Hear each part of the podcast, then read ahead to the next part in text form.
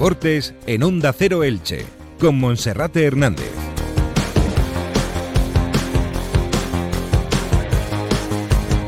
¿Qué tal están? Un saludo, muy buenas tardes. Son siete minutos los que nos separan de la una del mediodía. Comenzamos en Onda Cero Elche, comarcas de Vinalopó, con Radio Estadio Elche, una edición especial, hoy con la visita del propietario del Elche Club de Fútbol, Cristian Bragarnik.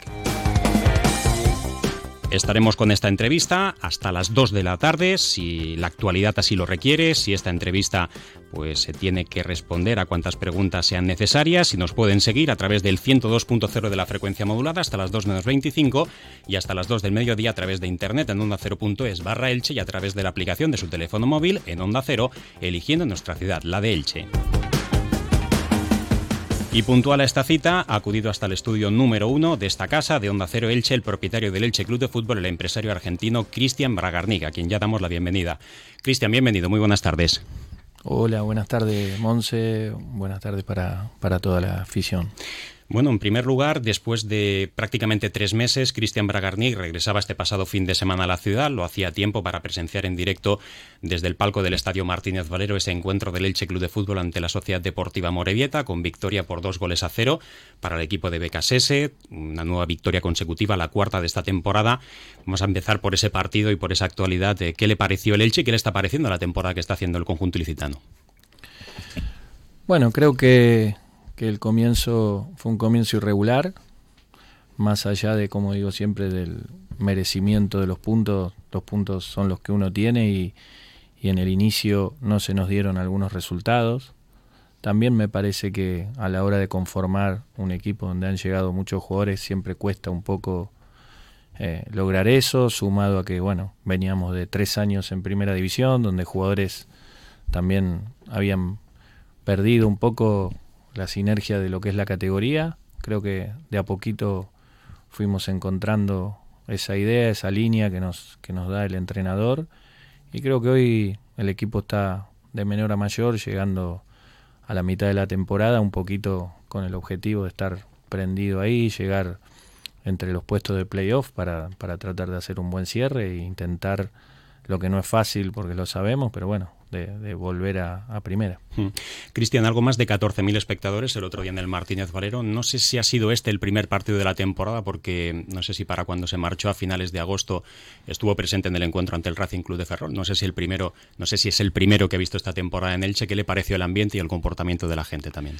No, no, la verdad que desde mi pedido aquella vez en primera división donde pedimos el apoyo y todo, al día de hoy mis respetos para toda la afición, creo que día a día, no solo en primera, sino ahora en segunda, con más de 18.000 abonados, ha apoyado y bueno, está tratando de, de, o no está tratando, es un factor muy importante para que el equipo creo que también lo demuestra, ¿no? De local, jugar con esta afición hace que, que tengamos como un jugador más. ¿no? Eh, le han captado en varias imágenes que han salido en la prensa local cantando eh, antes del inicio del partido aromas ilicitanos. ¿Eso es habitual o no? Eh, uno lo ve ah, claramente en, todos estos años, que ya son casi cuatro, son costumbres y arraigos de, la ciudad que, que, bueno, uno como digo, más allá de que acá entró en un proyecto y se va de a poquito contagiando y me parece aparte un, himno muy lindo que tenemos y bueno, obviamente también influye, mi hijo le gusta mucho, así que lo cantamos todo y bueno, sí, un poquito contagia, ¿no? Yo creo que, que no es común que, que pase lo que pasa y, y sí, sí, gracias a Dios uno se siente un poquito parte. Hmm. Cristian, eh, vamos a, regresar al pasado, a cómo se ha confeccionado el proyecto de esta temporada y vamos a volver también a, lo que fue la, pasada temporada, en el año del centenario del Elche, donde desgraciadamente el equipo desciende con muy malos números a, Segunda División, una temporada que a principio de curso pues se hablaba que iba a ser clave, que se buscaba que fuese histórica, evidentemente desde el club también la intención hubiese sido pues hacer historia también con motivo de ese centenario, de esa celebración de los 100 años de vida del club. Em, después de haberle dado, imagino, muchas vueltas a todo lo que sucedió la pasada temporada, em, en la cabeza de Cristian Bragarnik, ¿qué es lo que ocurre o qué es lo que piensa que falló la pasada temporada para que el Elche terminara tan mal? Al final terminó más o menos bien en cuanto a la imagen con BKSS, pero el cómputo global evidentemente es muy malo con ese descenso a segunda división. ¿Qué falló la pasada temporada? Bueno, eh, la verdad que si hacemos un análisis de las tres temporadas en primera, el inicio o, el cierre de fichajes de, del comienzo de la temporada del centenario, creo que no solo la propiedad, la dirección deportiva, sino el público en general, la afición, habían quedado muy conformes. Inclusive todos habíamos o coincidíamos de que se había conformado, me parece, la mejor plantilla de los últimos tres años en primera. Y bueno, el fútbol tiene estos imponderantes. Más allá de, la gente, entiendo que a partir de consolidar dos años el equipo aspiraba a otras cosas. Nosotros nunca perdimos el piso de, de saber ¿no? lo que conlleva estar en primera y que sabíamos que, que íbamos a pelear también. No imaginábamos un comienzo tan malo. Y si vos me preguntás, en mi experiencia de tantos años, muchas veces se da esto, ¿no? De que capaz el grupo no se termina de conformar y a partir de que no se dieron resultados, el equipo no pudo tener la rebeldía de, salir de esa sinergia de derrotas, porque también podría decir, che, ¿cómo puede ser que después ese mismo equipo en otro momento pueda jugar y competir de igual a igual y, haber hecho un buen papel. Bueno, la realidad es que el análisis es ese, ¿no? De que seguramente en algunos nombres donde quisimos mejorar la plantilla nos equivocamos y, en ese compromiso y en esa idea no se logró eh, lograr, como digo, esa rebeldía de, de decir, che, vamos mal, vamos a darlo vuelta, sumado a que es una liga muy difícil. Yo siempre digo que que la liga se divide en tres. Están los 10 equipos que pelean por las plazas de Europa.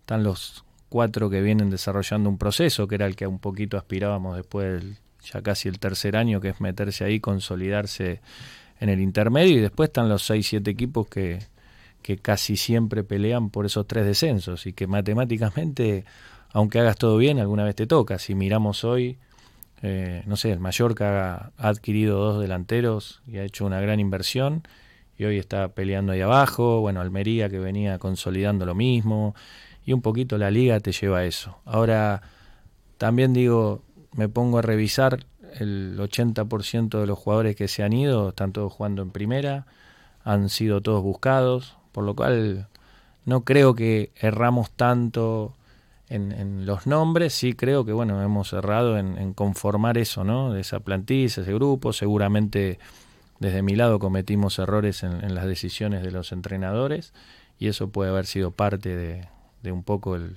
final, bueno, tan malo y en un año tan importante. Hmm. Cristian, eh, a toro pasado y con el melón abierto, pues ya se sabe mm, cuál es el resultado y cuál es el, la conclusión de lo que fue el proyecto, pero si volviese atrás, ¿Qué es lo que no haría para poder evitar esa situación que se vivió? ¿O volvería a pisar por el mismo camino para intentar armar esa plantilla de la pasada temporada?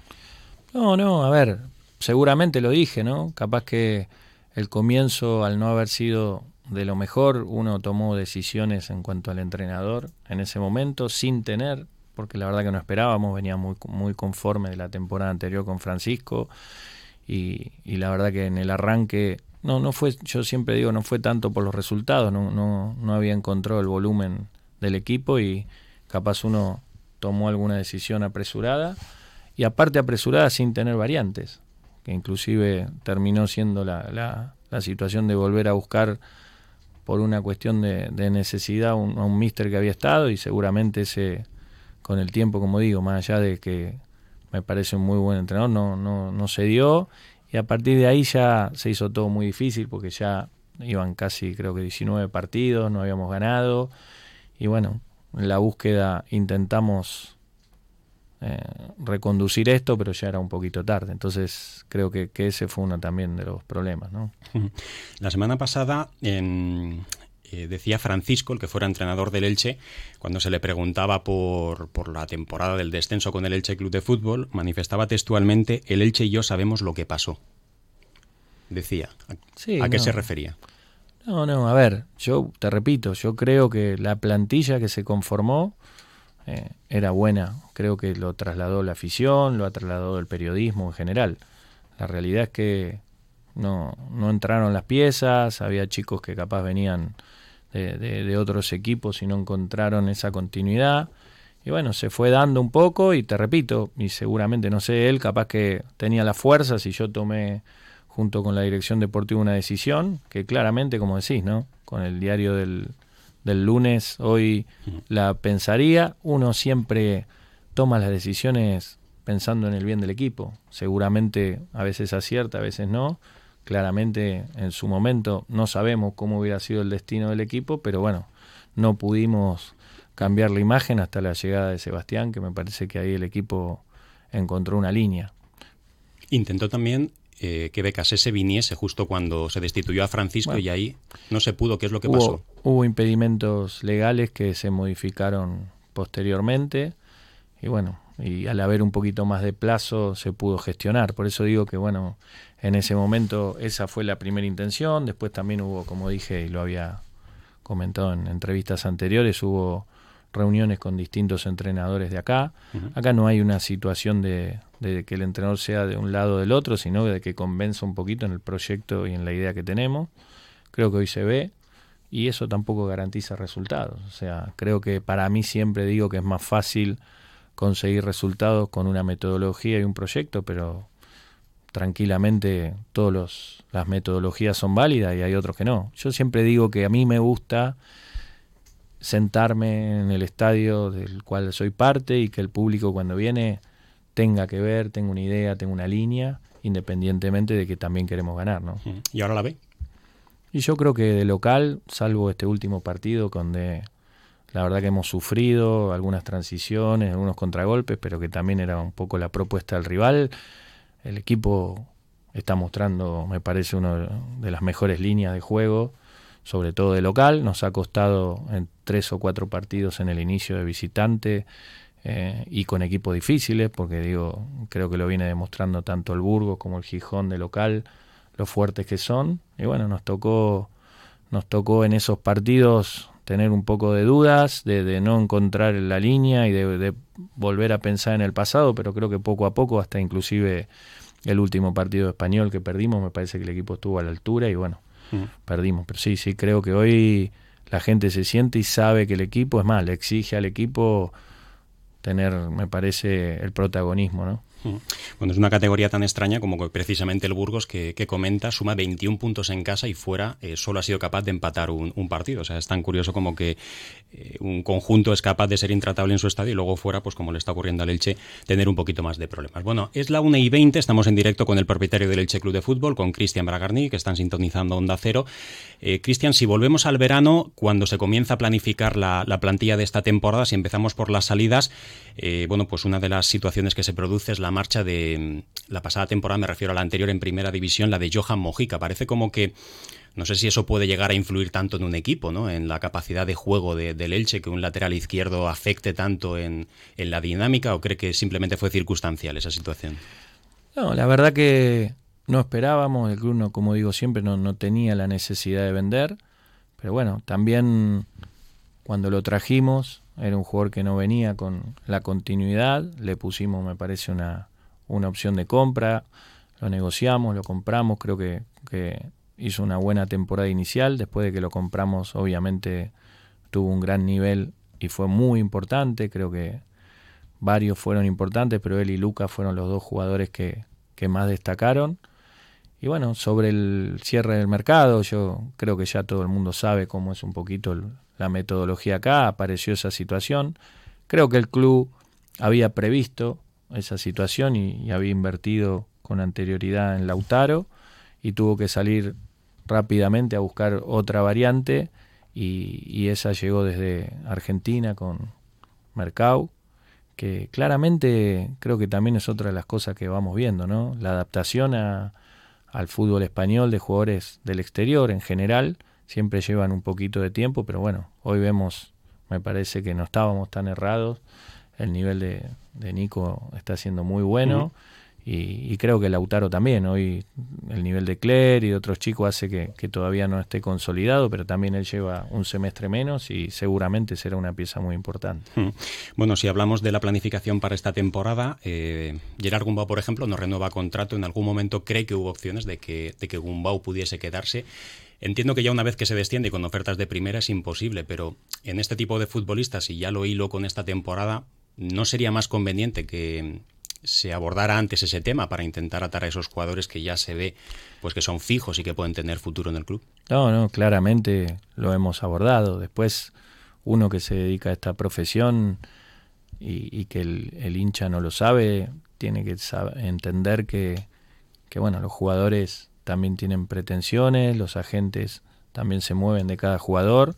Con Gerard se le hizo ofertas mucho tiempo antes, como con otros chicos. Bueno, hoy es el caso de TT también, al cual hace más de un año estamos queriendo que continúe, pero bueno, yo digo siempre que, hay que ver las dos caras, ¿no? Hay, hay, un tiempo de contrato que cumplir y después si el jugador decide quedarse o no, también es válido, o sea, nosotros no, no podemos eh, eh, ponernos en contra de un jugador si tiene decisiones o no, tenemos que tratar de así exigirle que mientras tiene el contrato en el club, dejar todo, intentar, lo hemos intentado en varios casos, los que quieren quedarse, como digo, bienvenido y los que buscan nuevos horizontes, trataremos de defender los intereses si nos queda plazo y si termina, de agradecerles por lo dado y, nada más. Me parece que el Elche eh, tiene que estar por encima de los nombres. Mm. Omar Mascareis se marchó eh, aprovechando una cláusula de su contrato. Eh, ¿Sigue siendo futbolista del Elche y en caso de subir a primera división regresaría? No, no. Omar Mascarel bueno, también por eso digo que pareciera a veces cuando, cuando se dan las situaciones en el final que no hubieran sido previstas, ¿no? Creo que en ese caso somos un club muy previsor. Cuando volvimos a contratar a Mascarel después del primer año, eh, lo firmamos con tres años. Tres años de contrato. Me estoy recordando, pero dentro de esos tres años había una exigencia de que el equipo esté en primera, fue la única exigencia que puso el jugador y bueno, ahí fue un poquito que buscamos la manera de decir, bueno, mm, te damos esa posibilidad siempre y cuando tengas una oferta en primera y que haya mínimo un costo de, o de sesión. en este caso, el jugador nos trasladó y nos manifestó en reiteradas ocasiones cuando le dijimos que estábamos interesados que continúe, cuando le ofrecimos, más allá de la merma contractual de primera segunda, mejorar, que quería salir. Y bueno, tratamos de buscar eso. Hicieron una oferta por por un año y lo que hicimos era, me parece que ya buscar que el jugador se vaya un año y que vuelva el otro año con una posibilidad, buscamos la salida y, buscamos y pudimos concretar el costo de lo que era la sesión por dos años con Mallorca. Hmm. Estoy yendo un poco por orden de los traspasos que se dieron en, en verano. Eh, luego se produjo el de Ezequiel Ponce, que viendo cómo se marcharon luego Pere Milla y, Lucas Boyé, quizá, no sé si hubiese sido interesante que Ponce se hubiese quedado, aunque también para él el proyecto en Grecia en el que está, pues evidentemente es más atractivo que jugar en segunda división. Sí, yo creo que, que ninguno tuvimos en la cabeza que salgan los tres delanteros, por eso sobre el final creo que quedamos un poquito rengos en, esa posición. Eh, hoy, bueno, después pudimos sobre el final incorporar a Sergio, pero digo, un poco la planificación era que o Lucas o, Ponce salgan. Hasta el momento no, no había llegado nada por Boyé concreto en cuanto a las pretensiones mínimas que tenía el club, que rondaba en alrededor de 10 millones y que en su momento habíamos rechazado algo mayor, pero bueno, entendíamos también que con el plazo, el ciclo, también a veces hay que entender que, que cuando un jugador firma contrato por un tiempo, el valor, como se, amortiza a nivel balance, también pasa, porque cuando queda menos contrato, el, jugador, el club no puede exigir el mismo monto, porque es como hablamos, yo puedo pedir por TT el año pasado tanto y ahora si no viene algo nuevo rápido, no te queda nada al club. Y seguramente la gente dice, bueno, que juegue y termina, pero el tiempo pasa, eh, ya van casi, como digo, cuatro años y, los jugadores se vencen, y bueno, con Lucas venía transcurriendo su contrato, habíamos tomado un compromiso de, que si el monto rondaba en 10, y bueno, se dio sobre el final también, y ahí fue un poquito que creo que quedamos, sumado a, también la salida de Pere, que Pere, a, partir de que no había sido eh, titular los primeros partidos, y que bueno, creo que en su charla con el entrenador, eh, un poco y su agente nos trasladaron inquietud de salida y le dijimos eso, que la verdad que si él quería salir, tenía que traer alguna oferta, bueno, se dio, no coincido con sus declaraciones de que las puertas estaban abiertas, creo que, que él buscó un poco, como digo, no sé si por querer un cambio o porque no se sentía titular indiscutido y yo creo que ahí es donde tienen que pelear, acá cuando llegó tampoco lo era y lo logró consolidar y fue creo que una persona que le dio mucho al club y somos agradecidos, pero bueno, él buscó una salida, el club no necesitaba la salida y si tenía algo mejor y le servía al club, se tomó la decisión. Precisamente eso es lo que eh, le iba a preguntar ahora a continuación con Pere Milla. En declaraciones a Teleelch la semana pasada y a, Radio Marca con el compañero Paco Gómez, él dice que se marcha porque el Elche le abre las puertas de salida. Bueno, a ver, caemos en lo mismo. No, no sé, qué capaz que a veces hay que interpretar. Las puertas de salida es cuando a mí me llamó personalmente el jugador para trasladarme que tenía algo bueno para salir y yo le trasladé que más allá del momento queríamos contar con él. Posteriormente me llamó su agente y les trasladamos, mira, si la verdad lo que quiere salir, todo, las pretensiones del club son estas y punto. Seguramente si hubiéramos dicho que no, es mostrar que las puertas están cerradas. Siempre digo lo mismo. Nosotros queremos jugadores que estén con el compromiso y las ganas de quedarse. Él nos trasladó, nosotros no salimos a buscar ni ofertas ni posibilidades por peremilla, por lo cual interpreto, no sé, esto de la puerta abierta es cuando uno sale a ofrecer un jugador. Nosotros no lo salimos a ofrecer.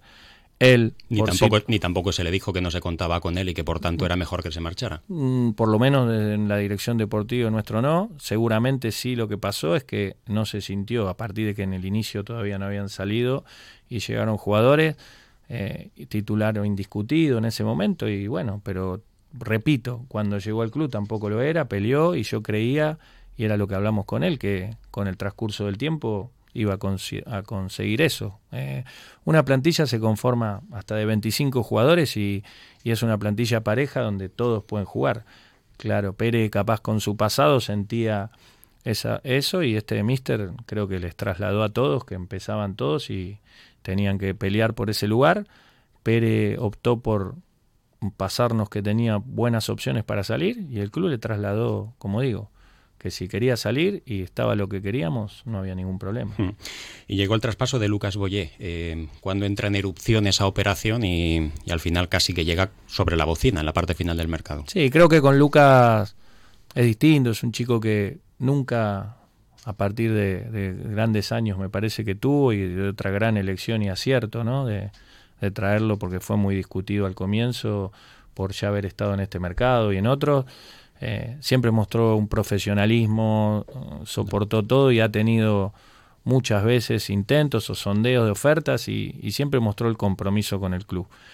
También voy a esto, ¿no? Todos esos jugadores estuvieron y nos fuimos al descenso, por lo cual creo que siempre uno se encariña con jugadores, pero ninguno eh, es indispensable y como digo, creo que, que el Elche está por encima de eso llegó, nosotros le habíamos trasladado un compromiso de, 10 millones por el 100% y creo que se redondeó algo eh, a partir de eso, inclusive eh, el Granada que vino sobre la hora, que es lo que hablamos, y bueno, son las reglas del juego, porque no es que es culpa de Granada, buscan sobre la hora mejorar vino y, nos plantamos en defender un poco esa operación y bueno, fue casi similar a eso, ¿no? Porque la operación fue en 7 millones de euros más una obligación de compra del 20% en dos, que, son, me parece, objetivos muy cumplibles, y aparte un 10% de una futura venta, por lo cual mantuvimos eso para que también los jugadores sepan que no les cerramos las puertas, pero que el club es el que un poco maneja el patrimonio. Hmm.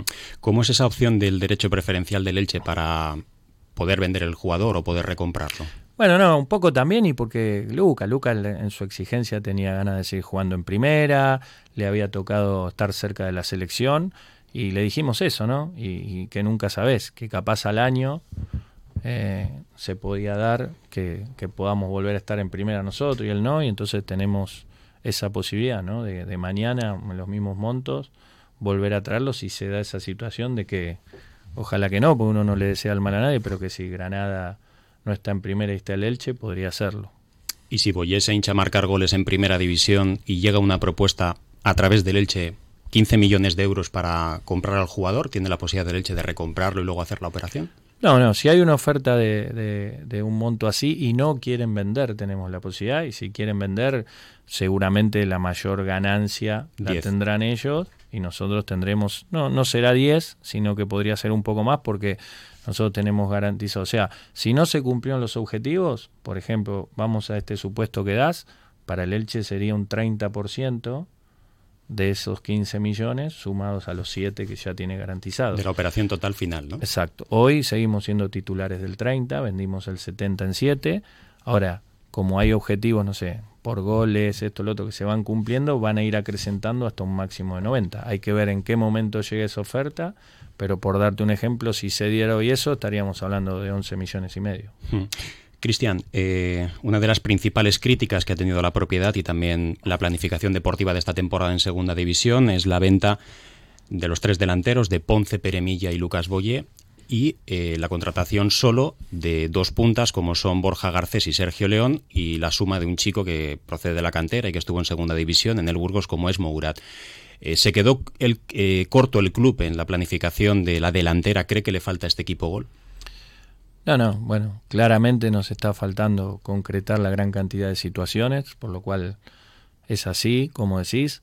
Yo te repito, esto de las planificaciones o no, son, acabo de explicar, ¿no? No, era la idea que salgan los dos, pero bueno, cuando surgió lo de Lucas también había un compromiso con él y me parece que, que es lo que digo, ¿no? Este club en los últimos años ha empezado a ganar la palabra, el honor, el respeto que no, no lo tenía en anteriores épocas y bueno, con Boyer teníamos un compromiso moral de que si se acercaba a lo de él era salir, no necesitaba el club que sea, se dio, intentamos buscar bastantes variantes como Carrica, como Miguel de la Fuente, que no fue un tema económico, sino que él optó por ir a Leganés, supongo que también Madrid y haber estado en ese club A, y a veces, muchas veces los jugadores, por más que les hagas la oferta económica, toman otras decisiones. Entonces, sobre el final, bueno, pudimos hacerlo de Sergio, que ya había estado y, que me parece que era muy querido por la gente, pero, pero seguramente ahora para el mercado tendremos que, buscar ahí. Ahora no es fácil, ¿eh? No es fácil porque no es una cuestión a veces, como dice la gente, de lo económico, sino que un jugador quiera venir a segunda, que un jugador quiera, o sea, los jugadores hoy quieren siempre ganar más y estar en los mejores equipos. Tendremos que, agudizar el ingenio para encontrar el, intérprete indicado para, reforzar esa zona. Bueno, es la 1 y 34 minutos. Vamos a hacer una breve pausa a través de la FM del 102.0. Pueden seguir la información local y comarcal con David Alberola y nosotros continuamos para poder seguir escuchando la entrevista por onda 0.es barra Elche o a través de su aplicación en el teléfono móvil, en la app de Onda Cero eligiendo nuestra ciudad Elche. Un consejo y continuamos con la entrevista con Cristian Bragarnik.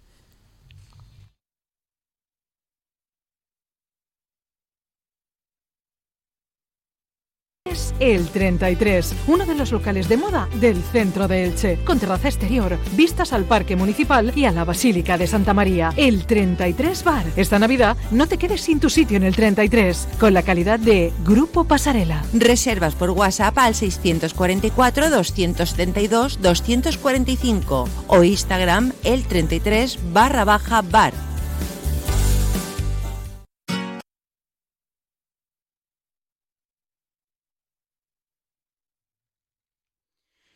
Cristian, el Elche Club de Fútbol se ha quedado con un límite presupuestario del control económico, 24 millones de euros. Es el equipo con más margen para poder haber firmado esta temporada.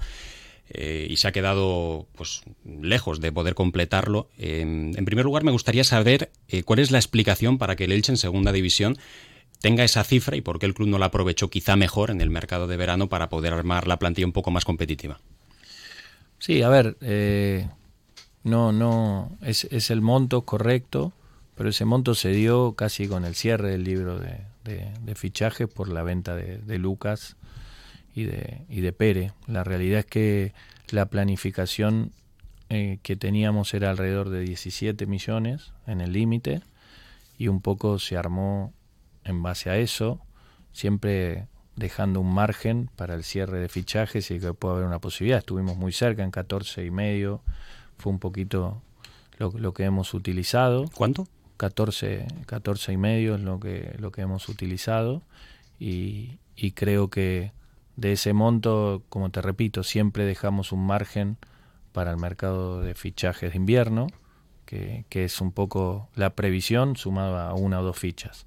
Por lo cual, sobre el final del mercado se dio esto, pero también a ver, a veces pareciera que porque hay un límite hay que gastar el límite o el límite nos marcaría el camino de hacer. No, yo creo que como decís, no pudimos concretar un delantero o, otro delantero más, porque Sergio me parece que es importante, a la altura de, de los delanteros que teníamos en primera, y eso hoy lo estamos un poquito pagando. Pero no es que no lo buscamos, lo buscamos. Lo que pasa es que no esperábamos esas salidas sobre el final y todos dirán, bueno, ¿por qué no lo previste? bueno, eh, es muy difícil estar en un lugar y ver cómo se dan las cosas, eh, pero lo bueno es que ahora tenemos la posibilidad de, utilizar. Ahora caemos en lo mismo. Hoy el Leganés, no sé, creo que tiene 10 millones, el Sporting tiene 8 y están haciendo una muy buena temporada, por lo cual a veces usar todo el límite o no no es lo que garantiza, porque repito, el año pasado nosotros me parece que hicimos una, una muy buenas incorporaciones de los nombres y el equipo no terminó rindiendo. Entonces lo importante es que, que los jugadores que vengan vengan con compromiso, con sentido de pertenencia y obviamente sumar valores. Así mm. que trataremos de, mejorar en esas posiciones. Le he visto entrar a la entrevista con los bolsillos llenos, 10 millones de euros de margen para el mes de enero para poder firmar. Sí, no, igual ya lo digo para no generar. A ver, te repito, no, no, no es la idea decir porque está el dinero usarlo. Muchas veces también eh, es lo que no se entiende. El límite es el que se marca, pero el límite no es el margen del dinero que está. O sea, la construcción de un club desde lo económico se hace con un presupuesto de ingresos y egresos general del club. Pasa que, bueno, esto de que se ha marcado el límite, yo repito, los ingresos que tiene el club este año son 8 millones y medio, no, perdón, sí, sí, más o menos 8 700 de la televisión, ¿está? Y después la ayuda del descenso se divide en dos años, ¿está? Lo cual esos dos años que divide la televisión en 11.800 es la suma del casi el 95% de incidencia de ingresos sumado a los abonados. Entonces, por eso el presupuesto es ese. Ahora, el club sigue teniendo casi en total 30 millones de, salarios en el año. ¿En este año? Exactamente. De, de, de, 37 el año pasado hemos bajado a 30 y hoy tenés esa responsabilidad. Y eso es lo que capaz la gente solo le importa que los jugadores todo y nosotros tenemos una plantilla de personal muy grande, tenemos un fútbol base que nos genera un costo muy importante y bueno, y todo eso después hay que afrontarlo y no tiene nada que ver con el límite. Entonces, pareciera que sobran 10 millones del lado del límite, pero después el club tiene un montón de cosas de funcionamiento que son, bueno, lo que sabemos, ¿no? En el pasado poder conformar eso que no garantizó nada deportivamente nos ha llevado al fracaso económico. Entonces, no es fácil de explicarlo, la gente quiere los mejores jugadores y ganar, pero me parece que la administración de un club también es importante. Mm. Cristian, yo tengo aquí más o menos ordenada la plantilla porque también es muy difícil poner sobre un papel el, esquema del entrenador, pero yo lo que eh, he hecho más... juegan por todos lados. Todos. Claro, cada uno juega en un sitio, entonces ya depende un poco dónde lo coloques. ¿no? Aquí tenemos a, Nico Fernández Mercado que, que lo fichó el Elche como lateral, luego jugaba como extremo y al final lo tenemos aquí en la banda derecha. Eh, ha reconocido que faltaría un delantero en el, en el mercado de invierno. Yo creo que, a ver, eh, siempre digo, me parece que Mourado hoy está siendo la primera opción y, es un buen delantero. Ahora, obviamente, la exigencia y, de, y los delanteros como hemos tenido nos busca, nos pide eh, tener delanteros que garanticen goles, todo. La verdad que el equipo ha generado y, y bueno, Mou me parece que ha aportado en muchas otras cosas, pero no se le ha dado el gol. Claramente tendremos que buscar para tener las intenciones de, como decimos, de, volver juntos y de tener la posibilidad de, ascender a primera, alguna posibilidad ahí donde podamos todo. Ahora, garantía de que el que venga goles o no, no las tenemos. ¿Y la segunda opción para el mercado de invierno? Teniendo en cuenta que hay dos fichas, si hubiese dos fichajes sí, o tres... Yo creo, para, tampoco limitemos no a dos, yo creo que habrá que ahora, cerrando la temporada, nos quedan cuatro partidos importantes donde para cerrar la, la mitad de la temporada y si logramos sumar 6, 7 u 8 puntos por ahí. Me parece que cerramos una temporada media con casi 33, 34 puntos, que un poco, si nos vamos al pasado, bueno, han ascendido equipos con 70, con 80 o con 75. Entonces estaríamos más o menos en la media y, con la idea de poder mejorar la segunda temporada. Entonces a partir de, ese cierre, sentarse con la dirección deportiva que ya viene evaluando, con el entrenador y evaluar de, de, la plantilla los chicos que han sido importantes, los que también a veces vinieron con intenciones de jugar y no juegan, y bueno, ahí resolver, yo creo que va a haber más de dos, tres o cuatro mínimo cambios en el equipo entre alguna salida y, chicos que se puedan hmm. sumar.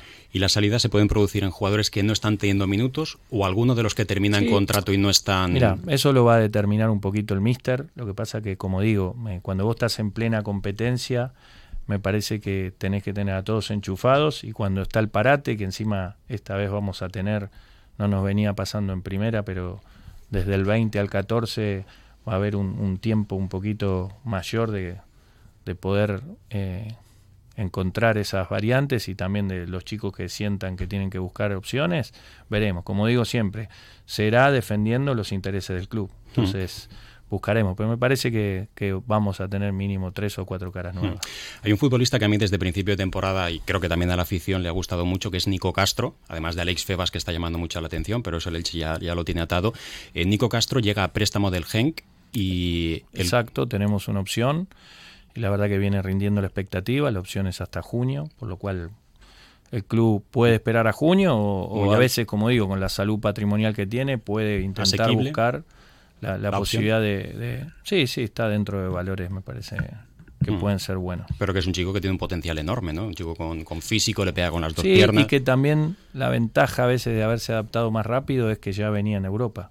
Por eso digo que a veces al fútbol argentino, al fútbol uruguayo, eh, de, Sudamérica, el jugador le cuesta un poquito la adaptación a este fútbol, pero cuando se le da ese proceso y ese tiempo, si uno elige bien, me parece que son buenas opciones también. Hmm. Antes ha deslizado la situación de Tete Morente, que desde hace más de un año se le está planteando la posibilidad de renovar y los jugadores ya se sabe que cuando terminan contrato en la temporada, pues prefieren esperar al final, con el riesgo también de que puedan lesionarse o no jugar y que luego no aparezcan ofertas. Pero eh, me ha parecido entenderle, o no sé si es lo que he querido entender yo, que eh, cabe la posibilidad también de esperar a final de temporada o bien que en el mercado de invierno apareciese algo y entonces mover para encontrar algo de beneficio ahí. No, no, la idea es hoy eh, seguir proponiéndole a Tete que, extienda su contrato, obviamente mejorarlo y que se sienta cómodo y más viendo la posibilidad de, volver a primera. Yo creo que Tete estaba contento en el club, su situación de descender hizo que, bueno, al no tener la garantía de estar en primera, busque ese horizonte, pero trataremos de insistir y por el momento no, es un jugador importante y no,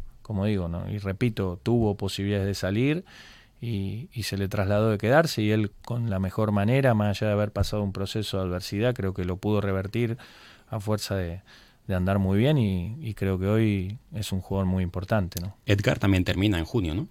No, Edgar creo que tiene un año más. ¿Un año más? Sí, sí. ¿Y él ha planteado su situación viendo que es suplente ahora mismo con esas ganas de jugar? Bueno, es un puesto difícil, ¿no? El del, el del portero, me parece que Edgar, bueno, ¿quién va a no decirlo? Lo importante que ha sido no solo en el ascenso ni en los años de permanencia. Pero bueno, todos los jugadores, a mí me toca manejar muchos jugadores, tienen procesos de, a veces de irregularidad. Le tocó en este arranque arrancar, tuvo algunos partidos donde algunas situaciones que a veces se dan no fueron las mejores y se le dio la posibilidad el míster a, San Román y creo que lo ha hecho muy bien. Y bueno, él está, su obligación es estar enchufado, metido y tratar de ver si, Ojalá no tenga la posibilidad de jugar porque quiere decir que, está muy bien San Román, pero bueno, yo creo que apenas esté, está. Después se evaluará. O sea, no nos ha trasladado hasta ahora ninguna inquietud, pero si llegado el mercado.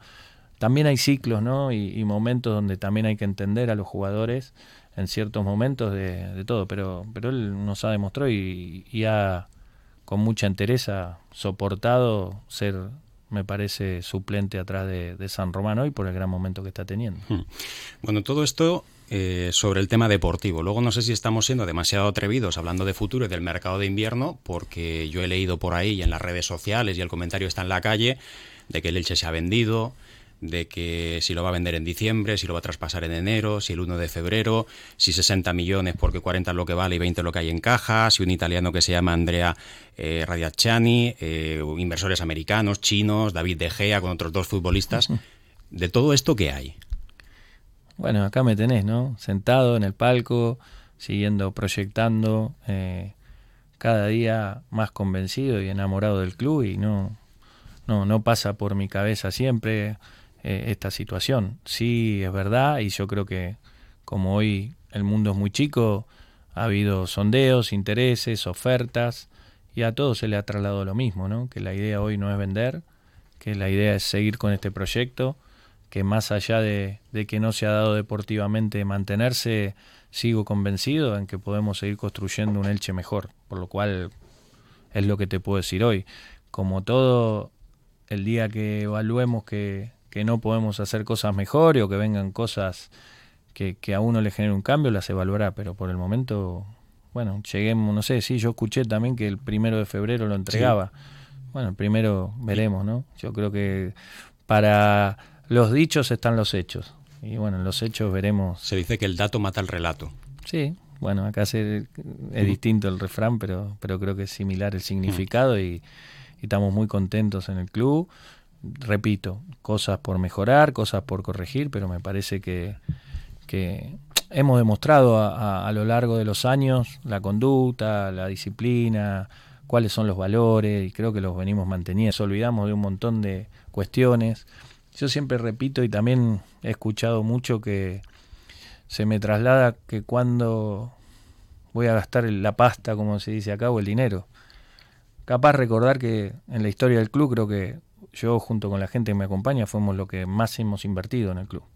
Nadie, nadie, nadie ha invertido el dinero que hemos invertido en el club a riesgo personal, porque acá no es que estamos invirtiendo un dinero de tercero, sino que lo hemos hecho. Seguramente puede haber gente que venga y ponga más. Bueno, hasta ahora no ha pasado y el club tiene más de 100 años de historia. Entonces, a veces esa queja de ¿cuándo vas a poner el dinero? Bueno, hasta ahora hemos puesto el total del dinero, no hemos retirado nunca ni un euro.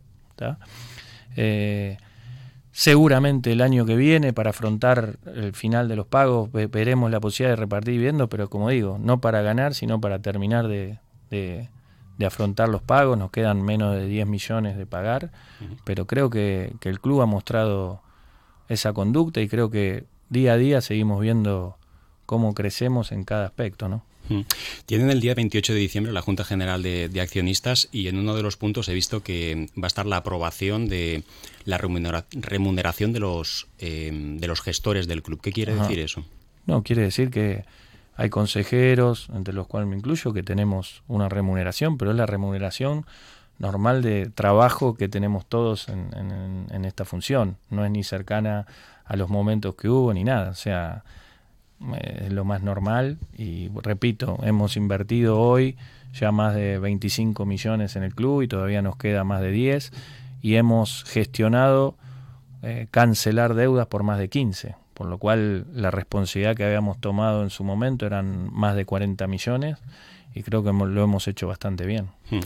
Eh, Cristian, em, ¿se descarta totalmente que el Elche haya estado en negociaciones para vender el club? Claramente. Totalmente. Sí. ¿Este de inversor italiano en algún momento ha llamado al Elche?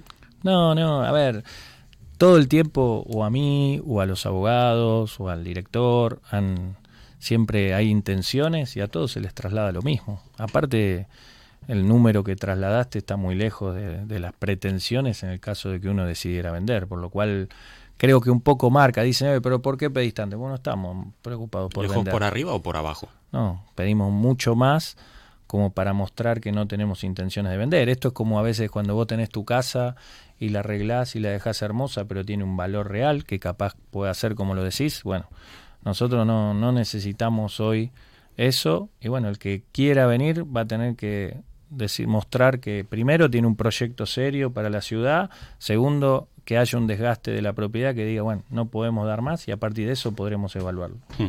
Cristian, el futuro, el proyecto de la futura ciudad deportiva del Elche eh, va a estar en la, en la finca que tiene el club, que ha adquirido.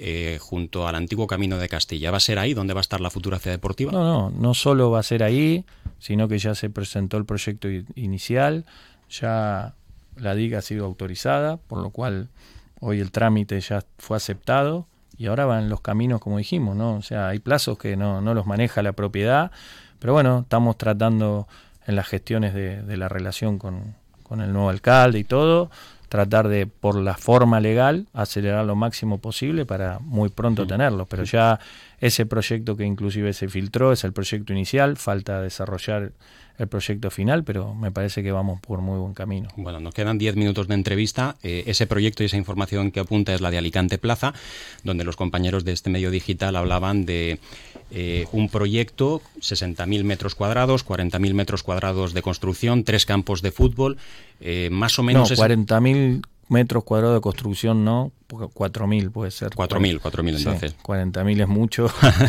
eh, pero bueno, ojalá algún día podamos... Quizá de ocupación, ¿no? De ocupación de terrenos. sí, puede ser, puede mm. ser. Pero ¿Y qué es lo que tendrá esa ciudad deportiva?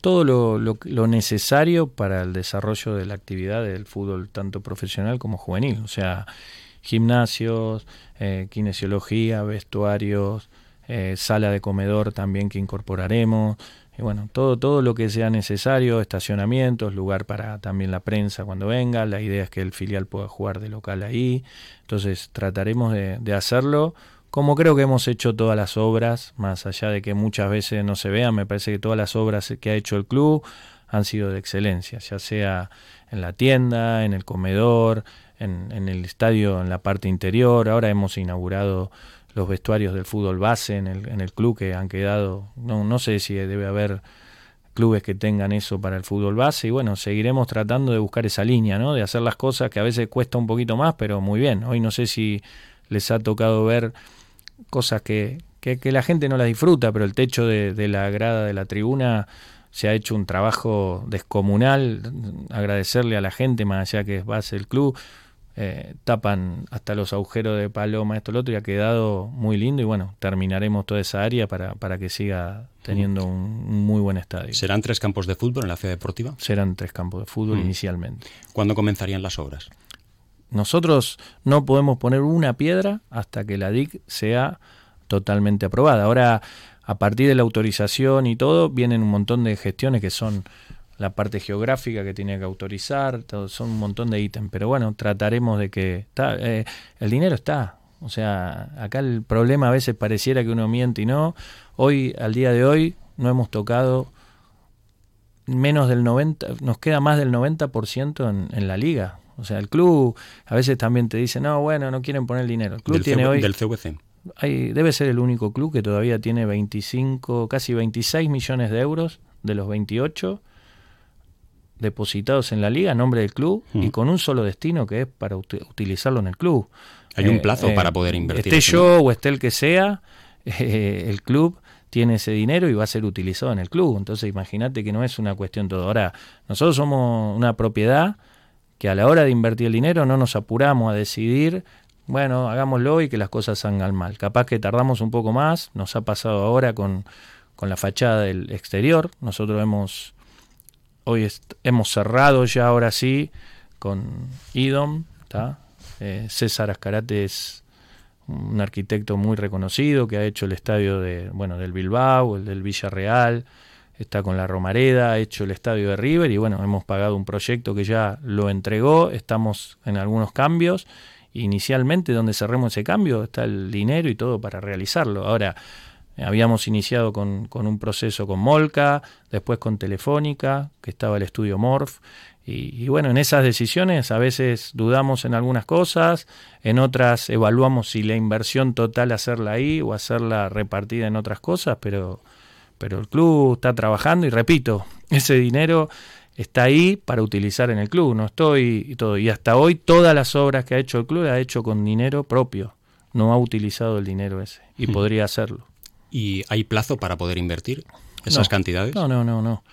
Eh, a ver, el, dinero ya es del club y el plazo es poder presentar, o sea, una vez que nosotros hacemos la aprobación eh, final del proyecto, la presentamos en la liga, se aprueba y nos dan los destinos del dinero que se giran directamente a los proveedores para poder utilizarlo. ¿Y en qué va a consistir la reforma exterior del Estadio Martínez? Bueno, hubo, hubo distintas eh, situaciones y evaluaciones. A veces en un momento la idea era el techado total, después hemos, hemos modificado en dos etapas, pero un poco también hay que entender que a veces eh, en un momento nos ilusionamos con hacer algo que era una obra mayor, pero también eh, hoy la inversión mayor a, más de 20 o 25 millones de euros en el estadio solo para después jugar cada 15 días y no reutilizarlo, hizo que rediagramemos algunas cosas y que utilicemos el dinero también o dividirlo en otras obras. Entonces, eh, inicialmente creo que la, fachada exterior, más todas las zonas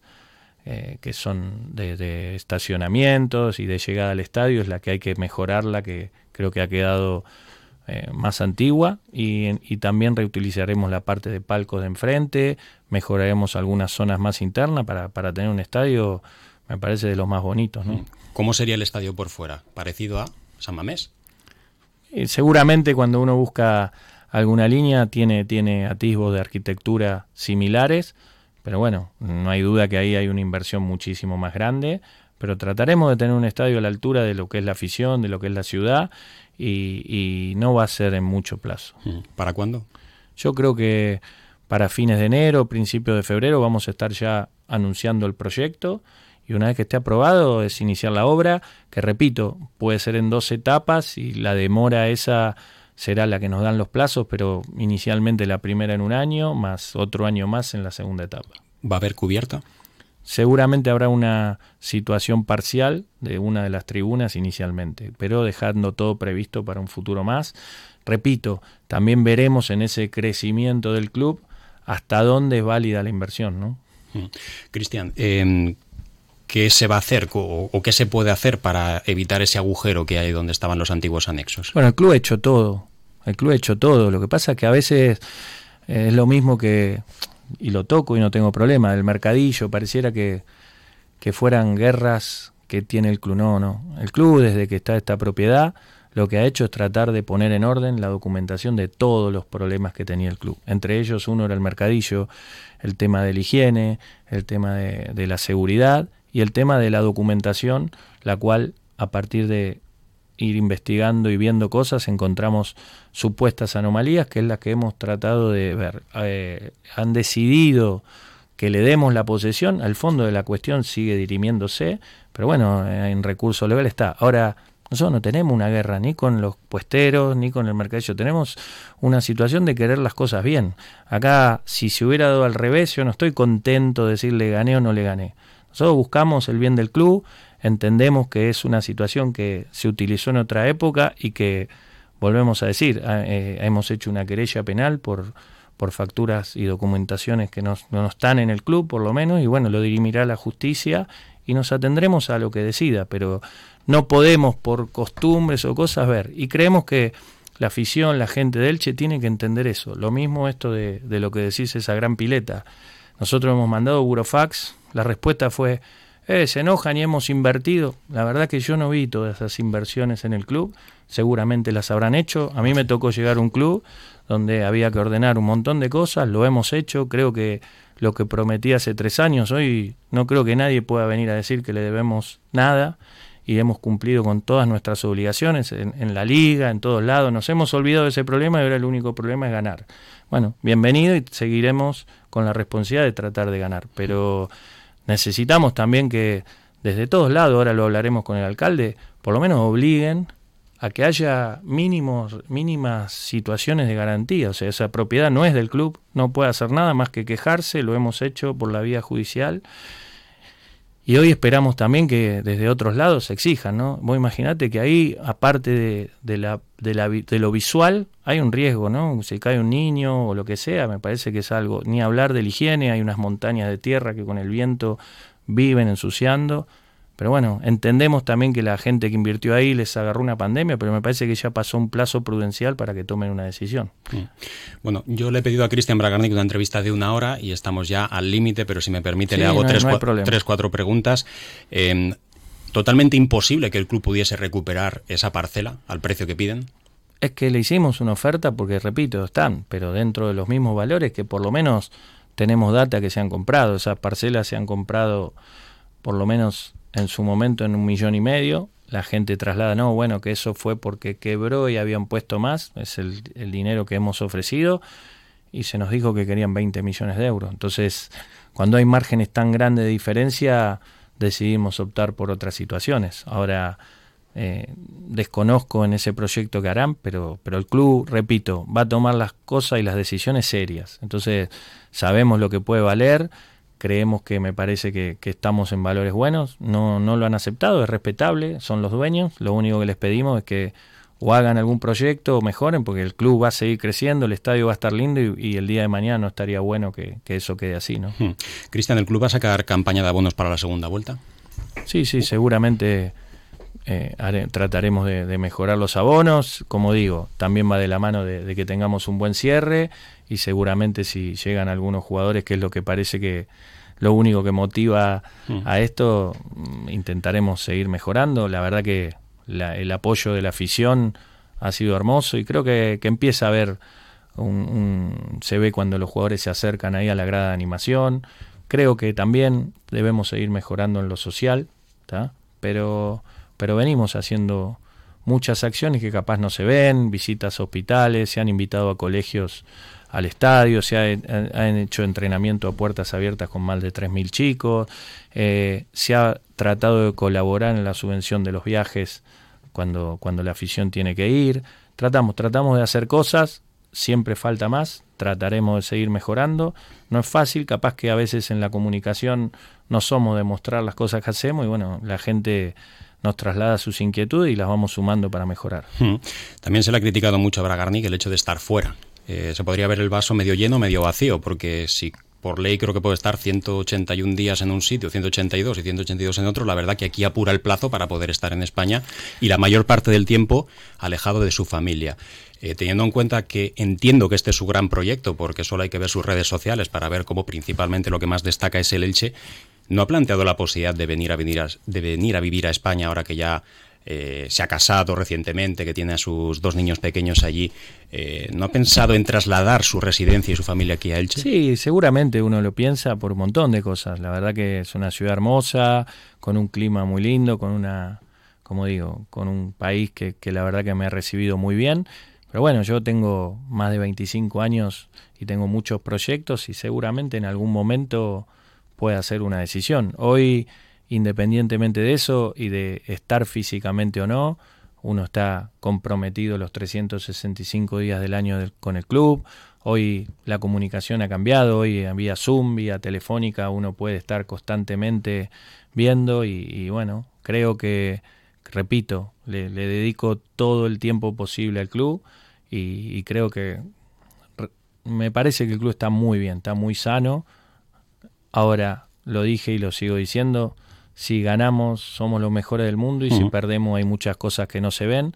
Yo creo que igual la gente que, se dedica a esto ve, ve un poquito el crecimiento del club, ¿no? En muchos aspectos.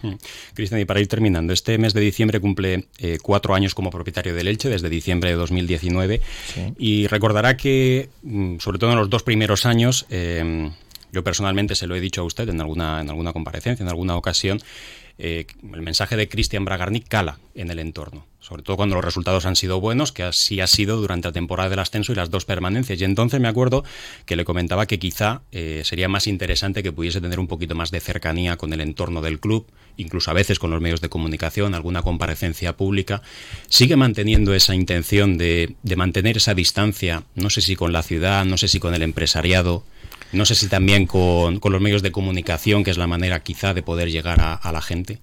Sí, no, no, no sé si es distancia, cada uno tiene su forma. Yo digo que si me dedicaría más tiempo a un montón de cosas, no solo en esto, sino en, mil funciones, hoy el periodismo en general se ha multiplicado en, en, miles de facetas y si me dedicaría a eso no tendría tiempo a dedicarle un montón de funciones que tiene el club junto con toda la gente que me acompaña.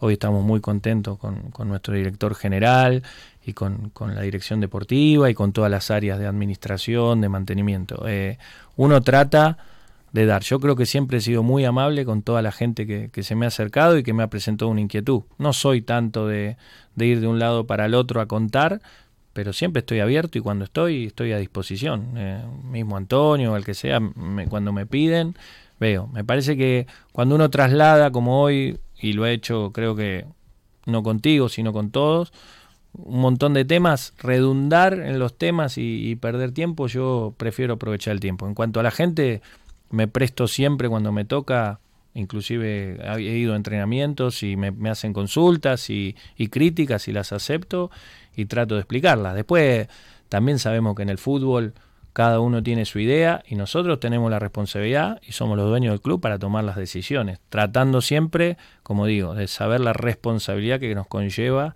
tener semejante equipo en una ciudad tan importante. Hmm. Pero, pero bueno, acepto igual y trataremos siempre de ir mejorando. Hmm. Una última, eh, sobre lo deportivo, ya una conclusión. Eh, fenomenal la cantera, eh, uno de los mejores juveniles de España con esa generación del año 2005. La verdad que los chavales lo están haciendo sensacional. No sé si ha tenido la oportunidad de verlo y de seguir a ese equipo, porque son chavales que ya estamos viendo en la primera plantilla a Javi Pamies, a, Rodri Mendoza. Sí, no, no, me, toca, me toca como te digo, a veces estar o no estar no significa no, no ver. Nosotros tenemos un sistema filial muy bien donde, donde podemos ver todos los entrenamientos del primer equipo hasta los juveniles. Es un sistema de veo donde puedo ver en vivo. Yo veo los entrenamientos del primer equipo, del juvenil y todo en vivo desde mi casa. O sea que en, lugar, veces... en lugar, del ojo de Sauron, el ojo de Bragarnet, ¿no? no, no, es que como, te repito, la, como dijo Becasese, hay un hay un Cristian, pero parece que haya cuatro o cinco. No, no, la tecnología ayuda a poder hoy hacer así. Nos toca hoy, como decís, tener un filial donde me parece que con el transcurso de los años, porque hoy pareciera que hoy nos va bien y antes no fue mal, no, creo que había un proceso de trabajo donde Coqui Rafo estuvo más de tres años y generó una cultura y vos dirás, che, ¿por qué salió? Bueno, porque un poco en lo personal, en la charla con él y porque un poco vino a formar y creo que ha dejado un equipo de profesionales que ya teníamos bueno, pero bueno, Rubén Hernández, eh, Jaime Oliver, Ah, están haciendo un gran trabajo desde sus áreas, uno en la deportiva, otro en la administrativa del fútbol mm. base en general. Después tenemos, me parece, entrenadores, bueno, como decís vos, del filial como Ángel Donato, junto con Nino, que también pareciera que hoy se olvidó, pero el club le dio trabajo, le dio continuidad y reconoce a sus ídolos y a los que han demostrado realmente esto con, con el club. Hoy en su momento me acuerdo cuando Nino se retiraba, parecía que que era una crisis y creo que el club le ha dado trabajo y tenemos, ayer estuve con él y me decía qué lindo quedaron los vestuarios del fútbol base y bueno, venimos haciendo cosas me parece más que bien, Carlos Geraldo con el juvenil está haciendo un gran trabajo como decís, eh, tenemos un montón de chicos ahí que van mostrando... los tiene todos en la cabeza. No, no, algunas veces me ayudo en cosas, pero digo, Frangil, Carrasco, Montero, Darío, eh, Nico Salvador, eh, Pablo también es un muy buen todo, y, son todas formaciones de proceso que fuimos armando. Y como decís, en, en el fútbol de primera, Nordin, Ali, eh, bueno, Adam mismo, Rodri, me parece que son jugadores todos, tres de ellos ya han debutado, como para mí es Adam y, Rodri, y ojalá pronto podamos verlo. Eso era algo que no pasaba hace mucho, y bueno, es un proceso de trabajo, no era fácil, no teníamos infraestructura, también pareciera que nos ayuda el municipio, pero en todos los lugares que nos han dado hemos invertido mucho dinero, ¿no? En el, en el día Ciborra tuvimos que hacer todo el campo de juego nuevo, riegos, toda la, la, la, de ahí. Después también en el Quiles hemos hecho, me parece, un montón de obras y eso son inversiones que también hacemos y que me parece que, deben ser reconocidas. Obviamente, repito, si el filial hoy va primero es lo que se ve o no, pero me parece que es el fruto del trabajo de varios años. Mm. Cristian, y la última, eh, tres en uno. Eh, un resumen de estos cuatro años, eh, ¿cómo valora toda la evolución de este camino en, el proyecto del Elche. Eh, un mensaje que se nos haya podido quedar en el tintero, no sé si hay algún tema de actualidad que se me haya escapado en esta, en esta entrevista de más de una hora. ¿Y qué es lo que más le ha podido doler eh, durante todo este tiempo o en esta fase final? Hace más de un año que no viene aquí a, una entrevista. Eh, evidentemente a uno, por más que no quiera, le llegan las críticas, le llegan los comentarios, lo que dice la gente. ¿Qué es lo que más le ha dolido en el corazón de lo que han podido dudar de Cristian Bragarnik y de su proyecto en el Elche? No, no, yo cuando tomo proyectos, y repito, a mí me acompaña gente, pero cuando tomo proyectos así en lo personal, sé las reglas del juego. Y creo que las sé. Acá seguramente uno podrá decir, che, a partir del descenso, todo lo que era amor pasa a ser todo. Y es, es parte de esto. Uno tiene que saberlo. La gente vivió muchos problemas, vivió muchas situaciones. Este es un club con 100 años de historia que, que tuvo apenas más de 20 temporadas en primera. O sea que quiere decir que la historia del club no, no, demanda otra cosa y que bueno, gracias a Dios a mí me tocó estar tres de esas en primera esta va a ser nuestra segunda o una y media temporada en segunda y trataremos de que sea lo menor posible. Pero bueno, eh, es así, la liga demanda eso y trataremos de mejorar y de corregir. La gente quiere estar en primera, la gente cuando está en primera quiere pelear arriba y el día que ojalá podamos lograrlo y consolidar quiere ir a la copa y bueno, es la exigencia que hace que uno no se relaje. Nos tocó descender, era parte de lo que pasó, no, repito, no tengo nada que reprocharle a nadie, acepto las críticas, entiendo el enojo, también entiende que la gente vivió una pandemia y le toca ir al estadio y quiere ver a su equipo ganar y nada más. Y bueno, esa es nuestra responsabilidad. Tratamos, muchas veces se da, muchas veces no, así como tuvimos, me parece, también los primeros años, más allá de, buen trabajo, el azar en momentos como el ascenso o cuando nos salvamos la primera permanencia. Me parece que el año pasado, más allá de errores, no tuvimos derecho en momentos claves. Creo que hubo también muchos arbitrajes que, en los momentos que podíamos salir a flote no, no se nos dieron a favor. Y bueno, nos tocó descender. Ahora venimos de manera mayor, trataremos de terminar de la mejor manera y, seguir creciendo, ¿no? Siempre agradecerle a la afición, eh, yo hablo en general. Seguramente individualmente debe haber gente que no esté conforme y que yo también podría hacer críticas, pero yo tengo que pensar en lo general y creo que en general la gente a mí siempre me ha respetado, siempre me ha tocado ir al estadio y se me trató con respeto, tanto a mí como a mi familia, y creo que venimos demostrando, aparte de que esto también es un negocio y todo, me parece un sentido de pertenencia y lo, hemos hecho con, con lo mejor, ¿no? El resumen de los cuatro años es como lo, como lo hubiese diseñado en su hoja de ruta cuando en diciembre de 2000. Seguramente me hubiera gustado eh, haber tardado un poquito más y llegar hoy, pero también todo es un aprendizaje, ¿no? Nosotros nos tocó ascender muy rápido, conocer la primera división, por más que uno pueda tener la experiencia que tenga en cualquier rubro de la vida, aprender es, válido y bueno, trataremos de, de si nos toca volver sabiendo igual que va a ser difícil aprender de los errores y seguir mejorando. Así que no, yo, yo estoy muy conforme, estoy muy contento, repito, tengo la posibilidad de vender y no lo hemos decidido hacer, quiere decir que, que es porque vemos que podemos seguir haciendo cosas. Si no, sería muy fácil decir, bueno, ya está, tuve tres de cinco años en primera, vendo y me voy. no, no, estamos contentos y también mi familia y la gente que me acompaña me exige seguir mejorando. Cristian Bragarni, propietario del Elche Club de Fútbol, muchísimas gracias por acompañarnos en esta entrevista, para aportar luz a todos los temas relacionados con el club. Muchísima suerte en el futuro y muchas gracias por estar con nosotros. No, no, gracias a, siempre digo, ustedes en general, porque es cuando, aunque hablo poco, es donde podemos exteriorizar y, y que la gente conozca un poquito nuestra idea. Lo dejamos aquí, punto y final a la entrevista con Cristian Bragarni. Un saludo.